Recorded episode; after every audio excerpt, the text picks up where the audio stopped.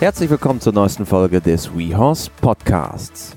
Mein Name ist Christian Kröber und heute im Podcast die Western-Ausbilderin Linda Lecke-Busch-Stark. Auf WeHorse haben wir ja Lernvideos aus allen Bereichen der Pferdewelt, Dressurreiten, Bodenarbeit, Springreiten und, und, und. Und seit neuestem bauen wir auch den Western-Bereich aus. Es gibt nun den Grundkurs Westernreiten, so gelingt ein Einstieg und Stangenübungen im Westernreiten. Linda erklärt dort als Mehrfach-Europameisterin ganz dezidiert, wie man startet, was genau zu beachten ist und wie man die Basis für das Westernreiten eigentlich legt. Wir haben darüber gesprochen im Podcast. Auf geht's!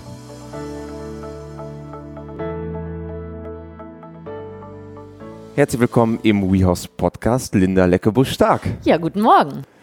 Es ist ein ganz besonderer Podcast, denn er ist einer der ersten, die wir quasi in Live wieder machen, nachdem wir jetzt aus der Corona-Zeit auch im Podcast zurückgekehrt sind, wo wir das immer per Videokonferenz quasi gemacht haben.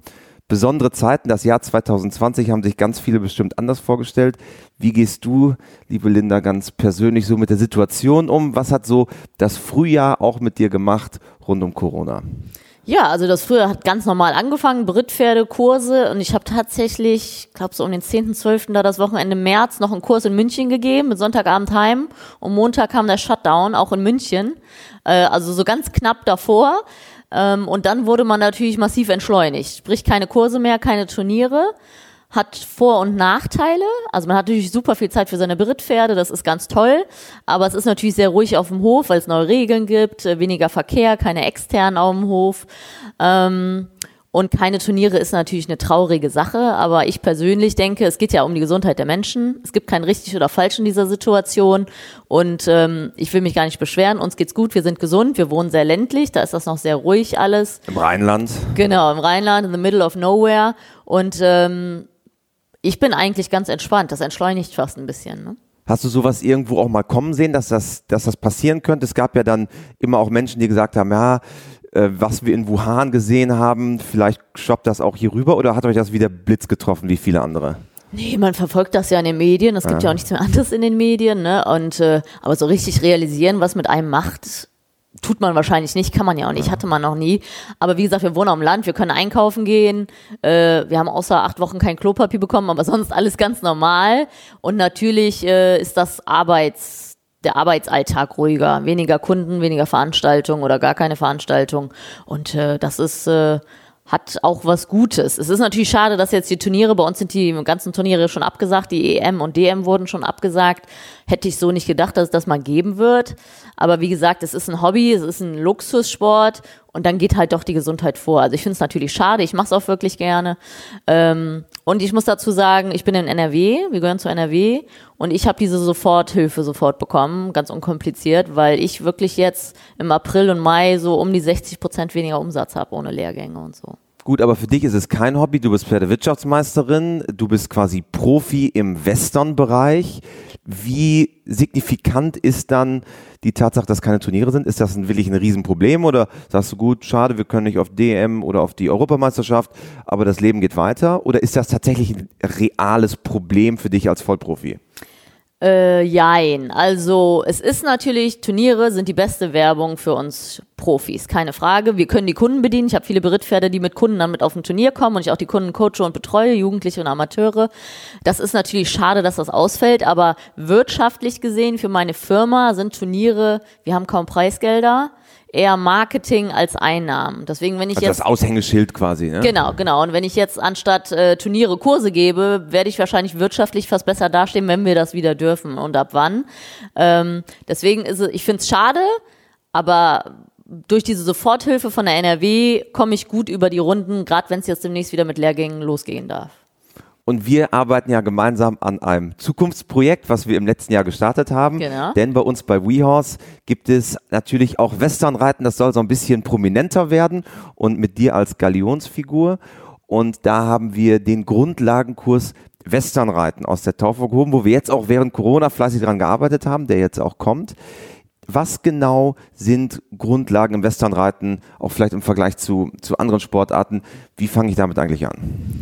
Ja, gute Frage. Also Große haben, Frage. Ja, genau. wo fängt man an, wo hört man auf? Also es war ganz toll mit euch zu drehen. Ihr seid ein Profiteam. Es ist natürlich für mich neu, das beim Reiten alles so zu erklären. Also muss man ein bisschen mehr Credit geben. Ich bin neu in der Branche als Online-Reitlehrer, wenn man das so möchte. Und Videos drehen ist alles neu für mich.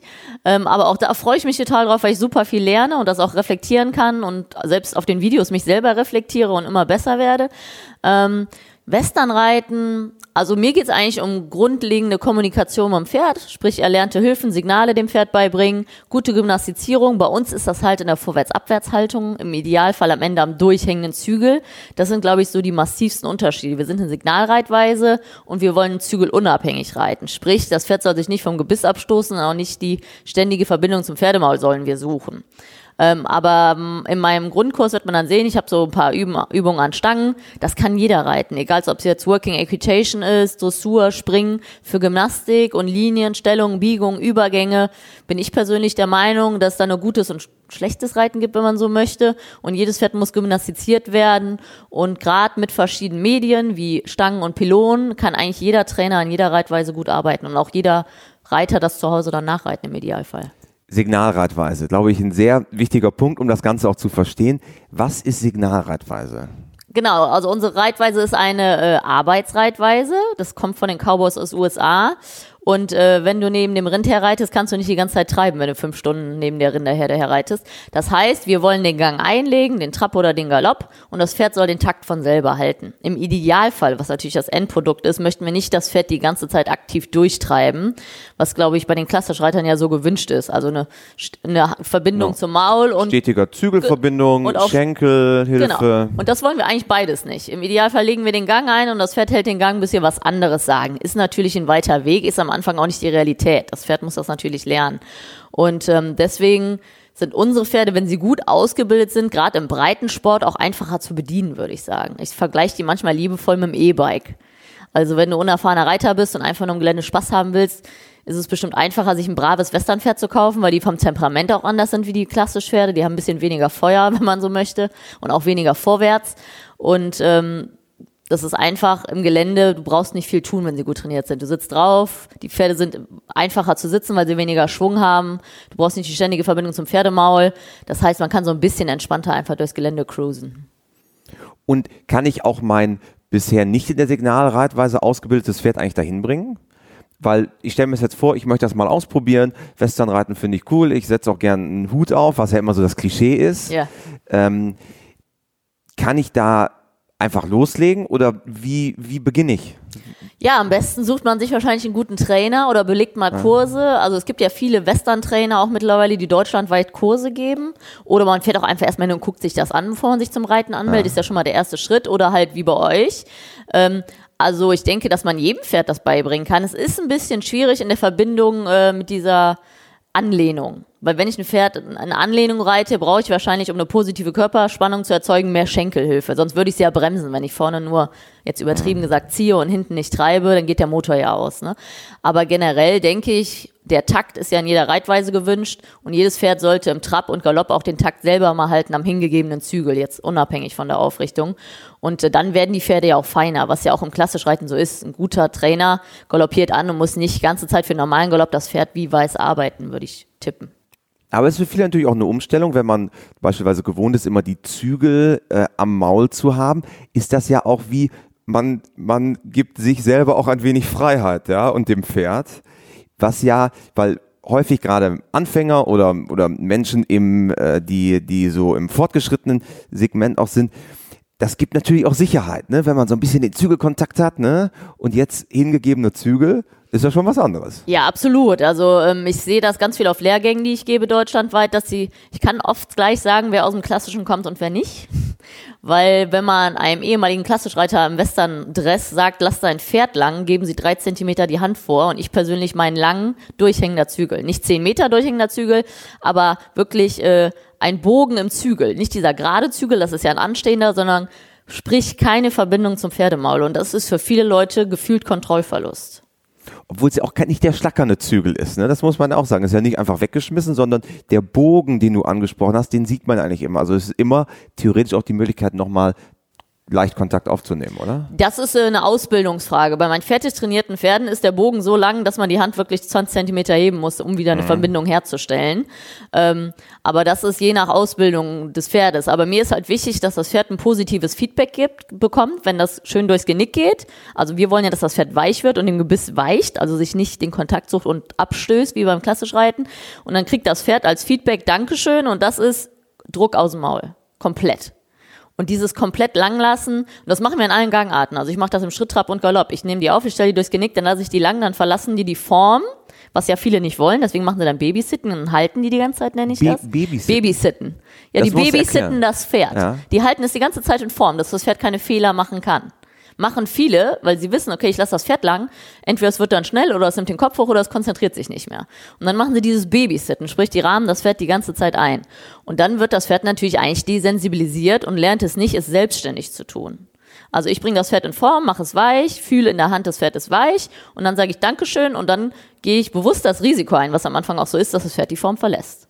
Also am Anfang der Ausbildung geht es mir eigentlich darum, dass ich das Pferd schnell in Form bringen kann und dass das Fett weich wird und massiv besser, wenn ich es aufnehme, dass es wirklich besser wird, auch von der Körperspannung.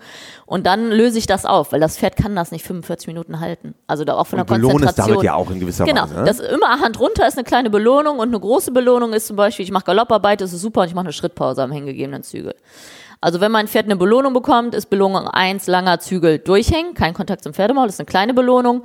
Und große Belohnung ist durchparieren, nicht treiben, nicht ziehen, einfach am Schritt am langen Zügel. Also kein Signal senden.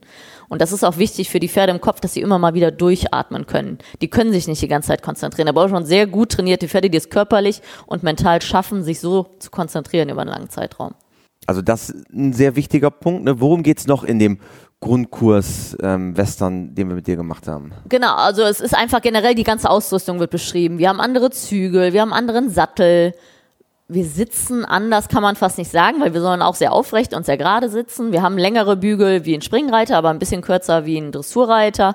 Ähm, unsere Zügelführung ist natürlich massiv anders, weil wir mit längeren Zügeln arbeiten. Sprich, wir haben auch einen größeren Bewegungsspielraum in unseren Händen, was uns ja manchmal angekreidet wird, dass unsere Hände so viel wackeln. Aber wenn ich natürlich einen langen Zügel habe und ich tue die Hand runter und der Zügel hängt durch, um dann den Kontakt zu suchen, muss ich die Hand wirklich heben ich kann ja nicht jedes Mal extrem nachgreifen. Wir haben immer diese zwei Zügel, Split Reins nennt sich das. Und das ist natürlich am Anfang auch eine Fummelsarbeit, mit diesen zwei Zügeln Genau, die sind nicht zusammen gemacht. Ne? Genau. Also die, die klassischen Zügel haben wir dann diese kleine Schnalle, wo das genau. dann zusammen ist, wo man es auch aufmachen könnte. Ja? Genau. Aber bei euch ist das nicht so. Genau, die sind doppelt so lang, die hängen rechts und links runter quasi, also wie so eine Zügelbrücke ist das. Also der rechte Zügel geht über den Hals und hängt auf der anderen Seite ruhig runter. Und dann hat man so eine Zügelbrücke und die kann man zusammenschieben und auseinanderziehen, was aber viel mehr Fummelsarbeit ist, wie beim klassisch Reiten. Mit, die haben ja auch viel kürzere Zügel. Also wenn man die ganz lang lässt, die, die klassisch Zügel, die meisten, dann hängen die ja gerade so durch. Ne? Und wir wollen ja wirklich einen richtigen Slack zum Teil nennt sich das bei uns in der Fachsprache, dass der Zügel durchhängt. Und deswegen haben wir auch diese langen Zügel. Und deswegen haben wir auch viel mehr Bewegung in der Hand. Und da muss man auch schon wieder aufpassen, weil gerade ein durchhängender Zügel, das Pferd hat keinen Kontakt zum Maul, muss sanft aufgenommen werden, um um das Pferd nicht zu überfallen. Weil ich kann nicht am durchhängigen Zügelreiten auf einmal ziehen. Also da muss man langsam den Zügel sammeln, das Pferd einrahmen, auch mit Schenkel, das Pferd vorwarnen und dann fühlen, ob das Pferd weich wird. Also das ist bei uns ein bisschen komplizierter mit der Zügelführung und den Zügellängen und äh, dieser Variation. Wir haben da mehr Variation. Und auch in Sachen Gebisse? Genau, wir reiten äh, viel, bei uns ist ja die Kandare, ein ganz gängiges Ausbildungstool. Äh, bei uns müssen die Pferde auf dem Turnier sechs- oder siebenjährig in Kandare einhändig vorgestellt werden. Also kommen wir auch zum Einhändigen. Das gibt's ja im Klassischen so auch nicht. Bei den Working Equitation gibt's das ja mittlerweile auch viel in den hohen Klassen. Und ähm, wir haben auch nicht diese zwei Gebisse wie, wie die Dressurreiter in der Kandare. Wir haben immer nur die Kandare dann. Unsere Gebisse sind auch dünner, weil unsere Pferde ja auch massiv kleiner sind. Da haben wir, sind wir auch manchmal in der Kritik. Ähm, aber unsere Pferde, ein Durchschnittsquarter ist durchschnittlich, würde ich sagen, 1,50 groß. Das ist ja fast Also ein bisschen aus dem Ponymaß. Genau. Und deswegen haben die viel kleinere Mäuler. Deswegen können wir da nicht so dicke Gebisse wie die klassischen Pferde mit den 1,70 Pferden reinhängen. Ähm, also wir haben dünnere Gebisse, wir gehen schneller in die Kandare und wir fangen oft, reiten wir auch die Jungpferde viel im Heckemoor, also gebisslos. Das ist wahrscheinlich auch ein großer Unterschied. Okay, und die, die, du hast gerade die Kritik angesprochen, die immer mal wieder aufkommt. Wie, wie reagierst du darauf? Also äh, alles, was ich tue, ich bin ja auch in Social Media viel unterwegs, kann ich komplett vertreten. Also ich bin ein Mädchen aus der Praxis, ich war viel in den USA, viel gelernt, aber ich habe alles angewendet und ausprobiert. Ich bin nicht jemand, der viele Bücher gelesen hat, muss ich zu meiner Schande gestehen, sondern ich habe es ausprobiert mit verschiedenen Trainern, verschiedenen Pferden. Und alles, was ich mache, kann ich vertreten. Ähm, zum Beispiel, wir reiten ja auch fast nie mit Sperrhalfter. Das ist ja eine positive Sache, aber ich habe auch jetzt mal ein, zwei Pferde, das habe ich auch gepostet, die habe ich mal mit Sperrhalfter geritten, weil die so ein bisschen Maultätigkeit hatten, so eine junge Stute, die spielt so ein bisschen und das hat ihr so ein bisschen Ruhe gegeben. Aber ein bisschen das, Sicherheit quasi. Genau, aber das Sperrhalfter war so locker, dass ich es anziehen konnte, ohne es zu öffnen, muss man dazu sagen. Weil da kann man ja die Kritik eher umdrehen. Die klassisch Reiter nutzen die Sperrhalfter massiv und wir gar nicht. Ähm, auch nicht alle Trainer, auch nicht alle. Aber ich denke, solange man das vertreten kann und erklären kann, und das ist ja, da gibt es kein richtig oder falsch. Man muss gucken, bei deinem Pferd funktioniert das und bei dem anderen das. Das eine läuft gebisslos gut, das andere läuft in einer kurzen Kandare besser. Und ich persönlich bin Fan von der Bit heißt das ja, Snaffle with Shanks heißt das bei uns, also Bit genannt. Ich habe immer Bits mit kurzen Anzügen, weil ich bin großer Fan von Bits, weil es eine Druckverteilung auf Unterkiefer, Genick und Maul ist und eine Vorwarnung hat. Wassertrense ist nur im Maul ohne Vorwarnung. Natürlich nur für geschulte Hände, aber ich sag, schlechte Reiter können Pferd auch im Knotenhalfter wehtun. Also das ist eine, eine Einstellungs- und Fü Gefühlsache und Timing. Ähm, und ich würde lieber ein bisschen mehr Gebiss nehmen und feiner reiten, anstatt wenig Gebiss und aber die ganze Zeit am Pferd ziehen müssen. Und mit Vorwarnung meinst du, dass das Pferd etwas früher fühlt, wenn der Zügel angenommen wird? Genau, durch den Hebel. So einfach Genau. eine Hebelwirkung, eine leichte. Ne? Also sobald ich die Hand hebe, und wir haben ja ziemlich schwere Lederzügel, merkt schon das Pferd, da kommt was. Also beim erfahrenen Pferd muss ich nur leicht die Hand heben, ohne wirklich den, den deutlichen Kontakt zu suchen, den Schenkel schließen und das Pferd wird rund. Das heißt, ich ziehe vom Druck her gefühlt fünf bis zehn Prozent nur, anstatt in der Wassertrense, wo ich dann die ganze Zeit 80 habe, wenn man das so übertreiben möchte. Ich glaube, wenn man gerade so im Kontext eines, eines Grundkurses spricht und wo man gerade sagt, na, wir wollen Menschen auch darauf aufmerksam machen, wie Westernreiten funktioniert, wie Genau. man damit beginnen kann, ist, glaube ich, etwas, wenn man von draußen drauf schaut, was äh, manchmal schwierig zu verstehen ist, die verschiedenen Bezeichnungen. Raining, Futurity, viele, viele andere Begriffe. Ja. Klär uns auf, was ist das alles? Ja, wir sind ja ein amerikanischer Sport, deswegen diese ganzen englischen Begriffe schon mal. Das ist ja auch schon anders wie im deutschen Sport. Ähm, und dann haben wir, wir sind ein bisschen wie beim Boxen, wir haben verschiedene Verbände. Unser Aushängeschild zur Öffentlichkeit hin ist die Reining, die ist ja auch bei den Weltreiterspielen dabei. Also Genau, ist eine der FEI. Diszip- Genau, das ist die einzige Disziplinen. Western-Disziplin. Aber generell, da es aus Amerika kommt, da gibt's viele Quarterhorse-Turniere. Das heißt, da sind alle, das ist ein reines Rasseturnier. Und für diese Rasse gibt's 15 verschiedene Disziplinen. Es gibt Springklassen, es gibt Rinderarbeitsklassen, es gibt Geschicklichkeitsklassen mit Stangenarbeit, es gibt die Pleasure, wo es darum geht, dass das Pferd im langsam gesetzten Galopp und Trab läuft, also ganz langsam. Dann gibt's die Reining und dann gibt's aber auch zum Beispiel, weil die Reining so groß ist, ein Reining-Raining-Verband. Da dürfen, gibt's auch eine deutsche. In den USA. Oh, auch in und Deutschland. in Deutschland. Gibt's immer alles doppelt. Alles in den USA und alles in Deutschland. Es gibt einen, Amerika also einen amerikanischen Reining-Verband, die National Reining Horse Association und einen deutschen. Die Deutsche Reining Horse Association. Und das gleiche gibt's bei den Quarter Horse. Die sind aber übereinander angegliedert. Die gehören in der Regel ein bisschen zusammen. Gibt es auch für Paint Horse und Appaloosa dann Genau. wieder. Und, Und, dann so, gibt's ja. noch die EWU, das ist die erste Westernreitunion. Union, da sind alle Rassen erlaubt in allen Westernklassen. Die haben jetzt keine Springklassen und so wie die Quarter Horse, wie diese Rasseturniere. Und das ist so ein bisschen verwirrend. Und dann gibt's natürlich diese Futurity, ist so das Aushängeschild der Reining, leider, weil es sind sehr junge Pferde, die im Leistungssport in den USA gefördert werden. Das heißt, die laufen dreijährig Leistungssport auf höchstem Niveau, auch schon einhändig. Sprich, es wird natürlich zweijährig angefangen zu reiten und zu trainieren. In Deutschland ist das dann auch schon vierjährig, Gott sei Dank, mittlerweile, dass wir es für Vierjährige haben. Und dann gibt's das Derby, das ist für die älteren Pferde. Und so wird das alles ein bisschen strukturiert. Aber das ist alles der Reining-Verband. Also es gibt sehr, sehr viel. Fangen wir mit Raining an. Was ist Raining? Reining kommt aus der, ähm, der Trockenarbeit für die Rinderarbeit, kann man so sagen. Das Pferd soll gut lenken. Es ist im Schritt und Galopp nur. Es ist ein bisschen wie die ähm, Doma Vaquera. Da, die haben ja auch so eine Art Dressur. Ja. Also die machen äh, schnelle Drehungen. Die halten aus dem vollen Galopp an. Das haben die ähm, spezialisiert in Sliding Stops. Das Pferd soll so viel Last auf der Hinterhand aufnehmen, dass es hinten rutscht. Die haben Das ist ja- Spezialbeschlag. Was viele kennen, da gibt es auch einen Spezialboden dann dafür. Genau, braucht man einen speziellen Boden, geht zum Beispiel in Aachen in der Sörs im Stadion nicht. Das ist, das die ist, schütten dann immer extra auf. Genau, ne? die machen dann extra Boden. Das ist ja auch schon wieder die Schwierigkeit. Man braucht spezielle Anlagen für, mit diesem Boden, damit die Pferde Gelenke schon stoppen können. Ne? Ähm, dann äh, haben sie Zirkel in beide Richtungen im Galopp, große und kleine, schnelle und langsame, also die Durchlässigkeit abfragen des Pferdes. Ähm, fliegender Wechsel ist drin, die Spins immer vier in jede Richtung sind drin. Und dann diese Rundowns, also auf der geraden Vollgas runtergaloppieren, am höchsten Punkt des Tempos stoppen, damit das Pferd weit rutscht. Und daraus quasi eine 180 Grad Kehrtwendung, sprich ein Rollback und wieder angaloppieren. Und das ist so ein bisschen nach dem Motto, ich gehe down the fence mit dem Rind, so ist das in der Cowhorse. Das Rind hält an, mein Pferd hält an, dreht rum und kommt gleich mit der Kuh wieder raus, damit ich die Kuh gefangen bekomme. Da kommt es alles her. Und das kann man mit der Doma Vaquera, das ist ja auch diese Trockenarbeit, um am Rind zu arbeiten. Und das ist so ein bisschen Raining, auch dass das Pferd gut lenkt, vom Rain her, da kommt's her. Das Pferd soll gut lenken und das ist so der Inbegriff des Westernreitens, so nach außen. Genau, das kennen viele, dann haben wir Pleasure, du hast es eben schon mal äh, angedeutet, da, das ist eher dr noch dressurmäßiger, könnte man sagen. Mm, ja. Oder nee, ist das jetzt falsch? Das eine, ja, nee, also das ist, das ist eigentlich eine recht monotone Klasse, kann man so sagen. Das ist nur auf dem Hufschlag. Beide Und Hände. Nur, genau, nur außenrum zu. Genau. Dem Hufschlag, beide Hände, Schritt, Trab, Galopp, Walk, Jog und Lope heißt das. Und alles im langsam gesetzten Tempo. Und da ist die Kunst, dass das Pferd versammelt am durchhängenden Zügel läuft und Last aufnimmt. Was natürlich in amerikanischen Bereichen wieder massiv übertrieben wurde. Es gibt Pferde, die sind extrem rückwärts geritten, laufen auf drei Hufschlägen, damit sie nicht schnell sind und haben keinen Takt mehr. Ist natürlich die Negativform davon. Aber es geht eigentlich um das gute Grundgangwerk des Pferdes und soll es, es soll ein Pleasure zu sein, das Pferd zu reiten. Sprich, man kann einen Kaffee dabei trinken. Ach, daher kommt das. Ja. Okay. Also das ist, das ist die ganz ruhige Klasse. Ganz, e- ganz andere Extrem wie Raining. Raining ist Speed und Vorwärts und Action und Pleasure würden viele Männer wahrscheinlich als langweilig beschreiben. Ist aber auch eine Kunstform, das am durchhängenden Zügel hinzubekommen. Dann gibt es sowas wie Cutting. Genau, das ist die reine Rinderarbeit, wo man Pferd aus der, äh, wo man mit dem Pferd ein Rind aus der Herde rauskattet, also rausschneidet. Man holt das Rind raus und es darf nicht zurück zur Herde. Und das ist äh, wie ein Border Collie. Die Pferde sind dafür gezüchtet. Das kannst du nicht reintrainieren.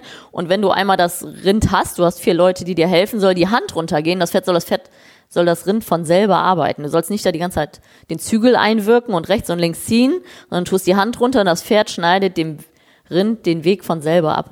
Genau, Das kennt man beispielsweise auf der Equitana, gibt es immer am Western-Tag, gibt es eine Cutting Class. Genau. Und am Ende ist der, salopp gesagt, der, der Reiter, der Beifahrer, hingegebener Zügel und das Pferd macht alles. Genau, das ist wirklich, also das kann man wie im Border vergleichen. Die wollen das, also die wollen ans Rind ran, die, die sind dafür gezüchtet, auf die Bewegung des Rindes zu reagieren. Also es gibt wirklich Cuttingpferde, die tust du allein an eine Cuttingmaschine, das ist dann eine Kuh am Seil einfach und die können auch ohne Reiter arbeiten, die das Rind. Das ist einfach der Cow Sense nennt sich das. Das ist reingezüchtet, die wollen das.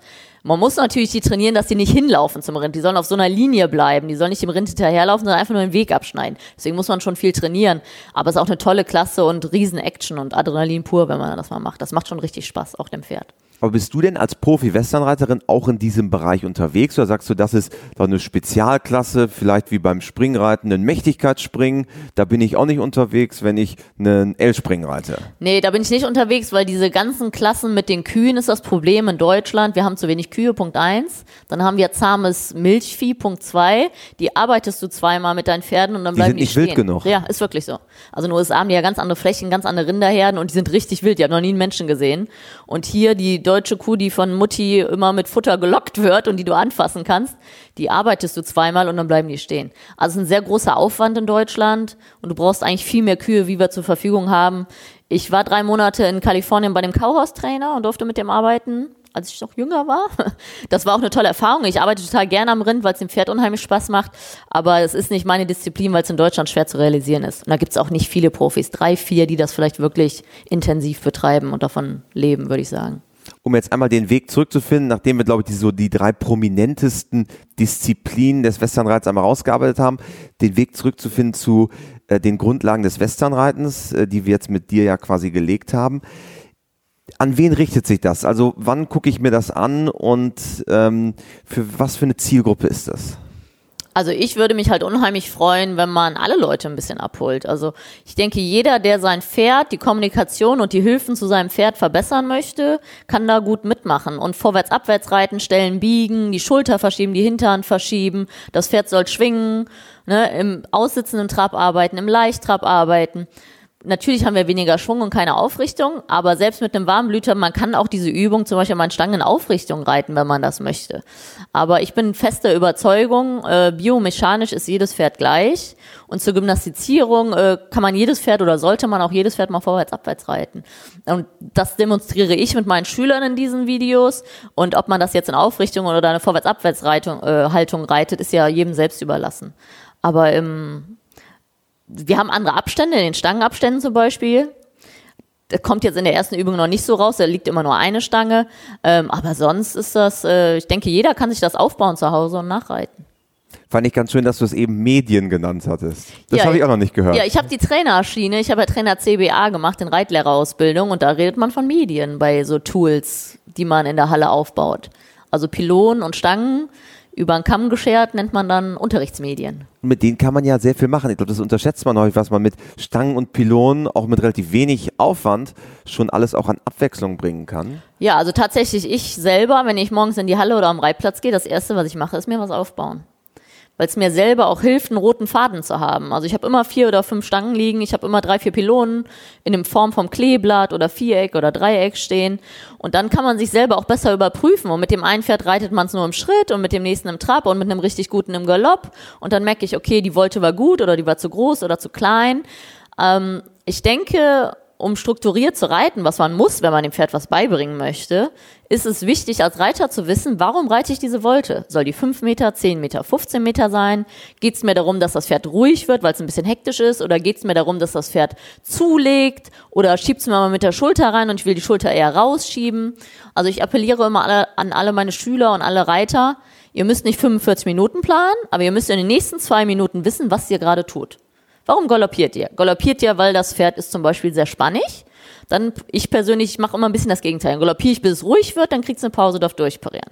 Galoppiere ich und das Pferd ist sehr klemmig, sprich, es möchte nicht vorwärts gehen, dann galoppiere ich, lege immer wieder zu und wenn er mal schön läuft, ohne zu fragen, ob er durchparieren darf, dann darf er durchparieren. Also das ist immer so, ich glaube, als guter Reiter musst du sehr strukturiert sein und wirklich auch selber Hirnarbeit leisten, wenn man das so nennen möchte. Wie gesagt, nicht 45 Minuten, aber die nächste Minute musst du eigentlich wissen, warum mache ich diese Übung, um dem Pferd dann Feedback zu geben, das war jetzt richtig. Aber wenn ich selber nicht weiß, warum ich es tue, kann ich ja schlecht meinem Pferd ein Feedback geben, das war richtig oder falsch. Ich brauche den Plan vorher. Genau. Und da sind natürlich sowas wie bei euch mit so vielen Videos und so vielen Trainer. Und da empfehle ich allen, schaut über den Tellerrand. Also wir haben uns erstmal die Ingrid Klimke Cavalettis gekauft, nachdem, seitdem wir Wirklich? Kunden bei euch sind. Ja, total super. Also ich denke, ihr habt so viele tolle, namhafte Trainer bei euch auf dem Portal. Und egal welche Reitweise, man kann alles eigentlich fast mal nachreiten. Und wenn man es so ein bisschen umbaut in seine Reitweise und sagt, ich reite jetzt mit weniger Zügel oder mehr in Aufrichtung, also ich, äh, man lernt nie aus. Das ist das Schöne bei unserem Job. Weiß Ingrid schon davon? Das nee, muss, das weiß ich nicht. Muss, muss man auf Social Media posten. ja. ja, also wir machen da ganz viel. Cavaletti-Arbeit auch an der Longe und so. Das ist eine super Sache. Und das sind ja Dinge, gerade auch in Corona-Zeiten, wo man sagt, ja, kommt, gibt's wieder Turniersport? Ja, nein, ich muss mich auch viel mit mir selber und meinem Pferd genau. beschäftigen. Das sind ja wunderbare Dinge, die man einfach machen kann. Ja, total. Deswegen ähm, baut euch Sachen auf, jeden Tag irgendwas. Also man kann ja auch sagen, ich habe das gestern aufgebaut und ich bin im Schritt dahin gekommen und im Trab und jetzt mache ich es mal im Leichttrab und Galopp. Aber es hilft einem selber, eine Struktur zu schaffen und man überprüft sich natürlich auch, ob es funktioniert hat. Nun bist du Pferdewirtschaftsmeisterin. Wir haben eingangs schon einmal kurz darüber gesprochen, wie die Corona-Welt aussieht. Was glaubst du, was hat diese Pandemie für eine Auswirkung auf die Pferdewelt? Unabhängig jetzt von Western generell drauf geguckt. Was ändert sich? Wie sieht eine Post-Corona-Welt aus?